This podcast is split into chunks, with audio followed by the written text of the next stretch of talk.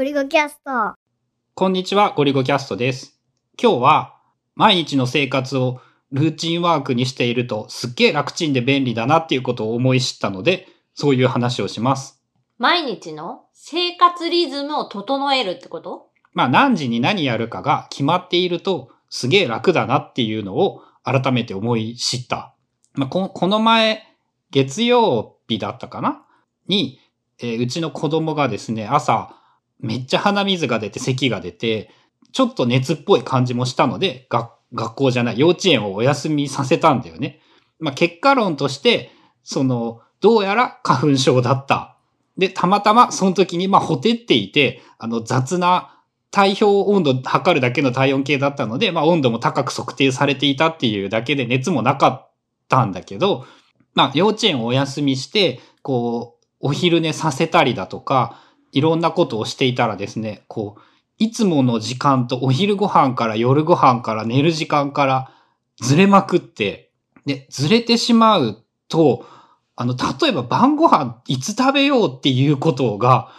なんて言うんだろう。自分の中で考えないといけない要素として入ってくるっていうの。まあ、うちの場合、子供がまだ5歳、6歳で幼稚園に通っているので、まあ、その幼稚園のサイクルを基準にして、えー朝、朝ごはん、昼ごはん、夜ご飯の時間、お風呂の時間、子供の寝かしつけの時間までが、まあ、固定化されてるっていう感じで、毎日生活をしていて、で、土日も、そのご飯の時間はずらさない。基本もうずーっと晩ご飯はもう今の時期だったら5時半から晩ご飯を食べ、早いよね。7時にはお風呂に入り、8時には寝るっていう、まあそのスタイルで1週間ずっと通してやってるから、それが、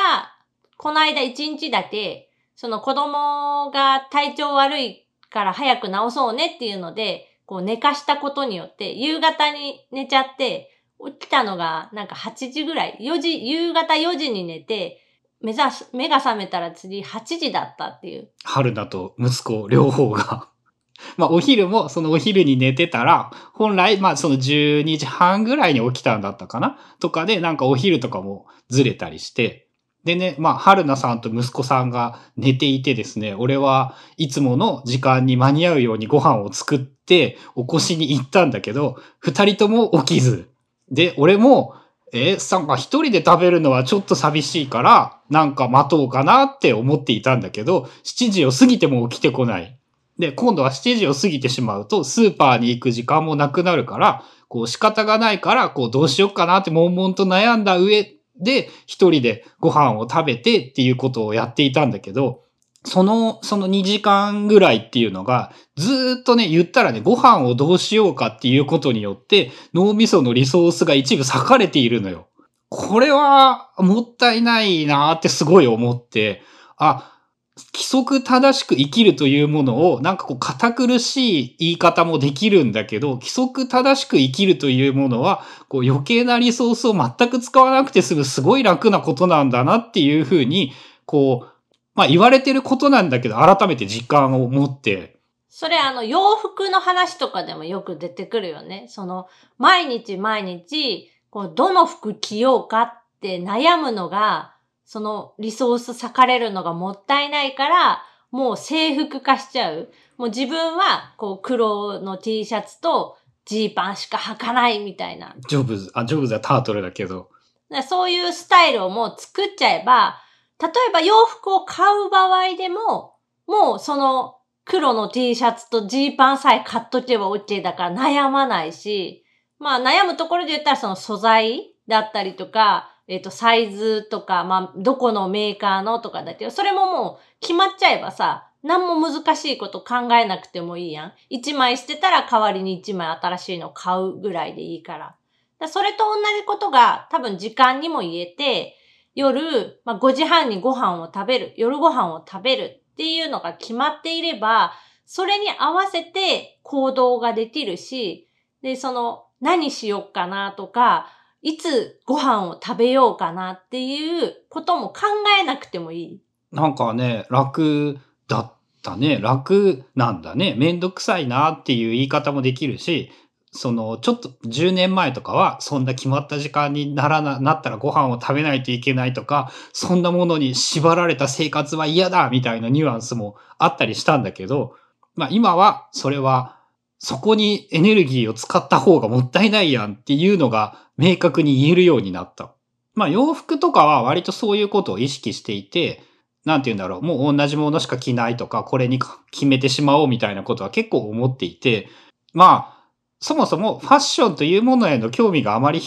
もともと強かったわけではないので、割とどうでもよくって、まあ、これでもう一個に決めてしまえるなら決めてしまうと楽だからいいって思ってたりもするんだけど、なんか、この10年でやっぱそういう意味で余計なことにリソースを割かないということをする能力は結構高まったのかなって思えた。まあ、夜ご飯とかそういう生活リズムに関しては、子供の影響はすごい結構大きくって、まあ、子供がちっちゃい頃、その1歳になるまでぐらいは、まあその寝るサイクルとかも結構むちゃくちゃじゃないけど、そんなに決まった時間に寝るとかもなくとかだったから、割と晩ご飯の時間とかもね、夜8時に大人は食べてたりとか、まあ、8時だったね、記録によると。そういう感じだったんだけど、もう今や、あの、夕方5時半にご飯食べて、6時にはもう晩ご飯終わってるっていう。まあ、それって別に今のところ過ごせているからね。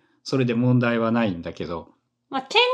っていう意味でも、そのある程度型にはまった生活をしていた方が、体への負担も多分少ない。その決まった時間に、えっと、食べ物が胃に入って、で、決まった時間に胃がお風呂で温められて、で、決まった時間に、えー寝るみたいな。うん。そう。あとね、それで言うとね、もう一個ね、お風呂もね、えっ、と、多分もうほぼ100になったんだけど、ほぼ100%毎日必ず入るようにして、えーお風呂では電子機器は一切操作せず、えー脳内での考え事、もしくはまあ子供と一緒に入るなんだけど、のみにするようにして、これはこれで、なんかね、やっぱ考え事が、の整理というか、そういうような効果もあったりして、これもお風呂 Kindle、お風呂 iPhone 好きだったんだけど、もう割り切ってやめてしまって、ルーチンの一つにお風呂もなったっていうのかな。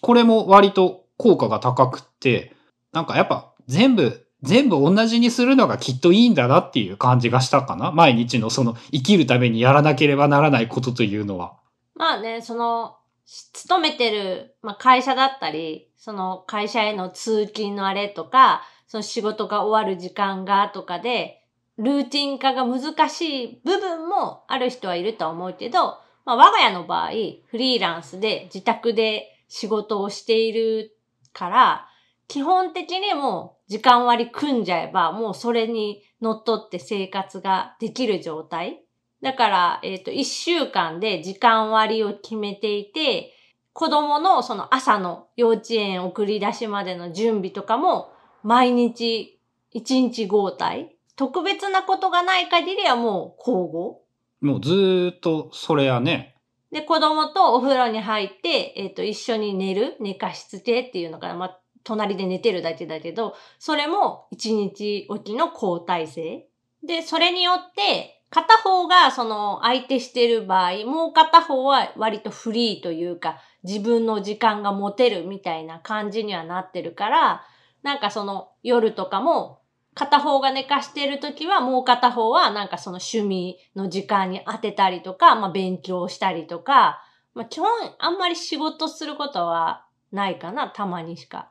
最近はそういう流れで言うと、その、毎日スーパーへの運動を兼ねた散歩に行って、お風呂に入って、朝もなんかだいぶ同じ時間に起きられるようになって、それに伴って、そのやる気が出て、こう、いろんな人にポッドキャストやろうぜって声かけるようにできたりしていて、なんかね、どっちが先かっていうのはわかんないんだけど、生活リズムを整えて、規則正しい生活を送るみたいななんかテンプレっぽいことをやってみたら、いろんなことが割といい方向に動き出している感じがする。まあもう昔からいろんな人が言ってることではあるから、普通すぎることなんだけどね。そう、あの、改めて言うことではないかもしれないけど、でもその一日、えっ、と、その生活スタイル、生活時間がこう崩れたことによって改めてこう感じたっていうのかなそう、そこをね、やっぱね、感情論でさ、なんか規則正しく生活しなさいみたいなさ、上から言われるだけだったらさ、やっぱそんなことは基本反発しかしないからさ、やっぱ言葉を変えて、言い方を変えて、いろんな人に面白いと思っている、思ってもらえるような言い方をすることがきっと、なんていうの、伝え方として大事なことだよね。で、俺的には、やっぱその、ルーチンが定まっていないと、そこにリソースを割かれるのがもったいないと感じたから、なんかルーチンがあった方がいいと感じたっていう感じで。最近ね、そのルーチンの話で言うとさ、えっと、仕事のその内容も、まあ、締め切りがないものに関しては、例えばなんか月曜日は文章を書くメイン、えー火曜日は、ま、運動をする日、えー水曜日はグラフィック系の、その、デザイン系の、えー仕事っていうか作業をするみたいな、大雑把にそういう分け方をして、曜日を決めるっていうのもかなりはかどるよ、仕事。それね、ポッドキャストの、あの、ゴリゴキャストが始まって最初の10回ぐらいのところで話した気がする。そう、週間予定というか、仕事時間割って言ってたかな、その時は。あれを作るとすごいいいよっていうのはずっと、まあ意識はしてて。俺なんかね、その曜日というものはあまり合わなくって、よりも時間帯っていう方がやっぱ相性がいいかな。この時間にこれをやれる方、やれるとうまくいくっていうことの方が多いかな。午前中にじゃあこれをやって、午後からはこれみたいな？うん。まあ、それもその、言ったらさ、タスクシュートの基本みたいな感じなんだけど、この時間にこれを始めると、自分はうまく、こう、回せるようになったなっていうのが、だいぶ確立してきた。まあ、春菜の場合はあれかもしれない。そのやってる内容、仕事内容っていうのが結構その大きく違う。なんか脳みその使ってるところが多分違って、デザイン系の仕事とそのライティング系の仕事を混ぜこぜにすると、なんかあんまり効率が良くなくって、なんか脳みそスイッチじゃないけどさ、頭切り替えるのにちょっと時間がかかるから、それだったら曜日固定にして、もう月曜日の朝一に、えーライティングスイッチをつけたらもうそれで1日やっちゃう。で、えっ、と、水曜日にデザイン系のスイッチつけたらもう水曜日はずっとそれ、みたいな。まあ、俺はその感覚っていうのはいまいちわからんから、その、それがいいのか悪いのかはよくわかんないんだけど、まあ、自分にとっていいものというのは人によって違うはずだからね。まあ、それを見つけることがきっと大事だよね。まずはなんか、記録取って、こう、こ基ういう本だな、基本。基本にして基まあ本。まずは記録を、独学大全にも書かれていたからね、今日何やったかちゃんと記録取れっていう、そのタスクシュートみたいななんか堅苦しいものじゃなくてもいいから、まあやっぱまずは記録を取れたね。でもその記録によって、まあ仕事とは関係ないけどさ、洗濯機を買うっていうこともできたし、そうだったっけ？その記録だったっけ？そう、毎日何分ああ、時間がもったいないってやつそうそう、ね。洗濯にかかっている時間が何分あるかの、例えば洗濯が終わって、えっと、それを取り出して30分とかかかったりするんだよね、意外と。15分ぐらいかな。でも、その、全部、毎日15分でも積み重なったらっていう話で、か、ちゃんと数値化して可視化してみると、あ、それなら30万円の洗濯機買おうって思えたし、あれもその数字がなかったら多分いつまでもずっとなんかモヤモヤしてた。いや、でも壊れてないし、自分がやればその30万かからんし、みたいな。